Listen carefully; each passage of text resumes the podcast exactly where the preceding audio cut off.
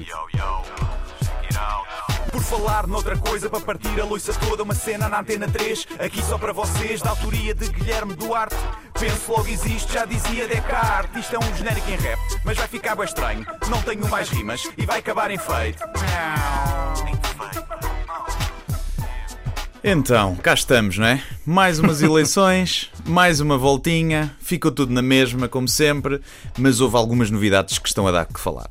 A abstenção foi alta, e a culpa de todos os males, como toda a gente sabe, mas só foi a mais elevada de sempre porque há muita gente ainda sem telemóvel com câmara fotográfica que não pôde tirar a fotografia ao boletim e publicar nas redes sociais, e assim o voto não contou, e contou para a abstenção.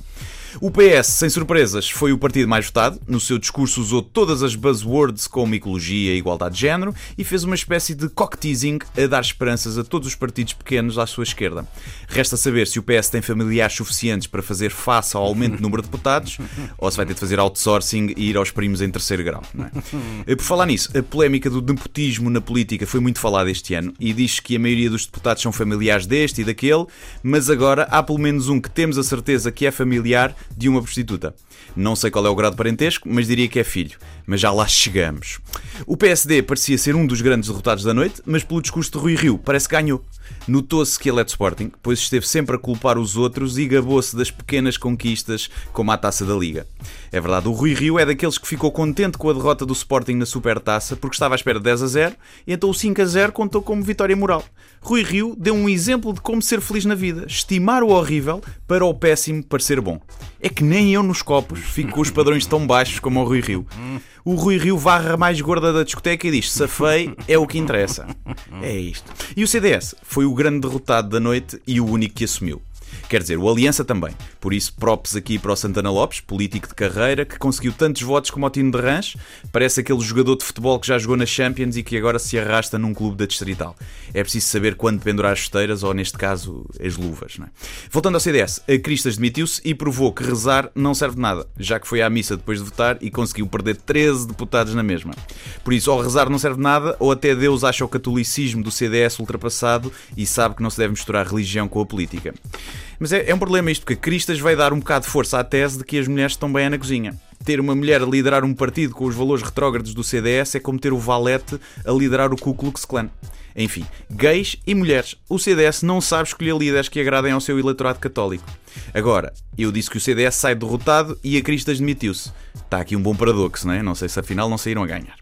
Já o Bloco de Esquerda foi um dos vencedores da noite, todos fanfarrões, mas a piar fininho a dizer que estavam disponíveis para um novo acordo com o PS. Porque quando percebes que a pessoa com quem, está, quem estás interessada tem outras a fazer-lhe olhinhos, já sabes que não te podes fazer de difícil, não é?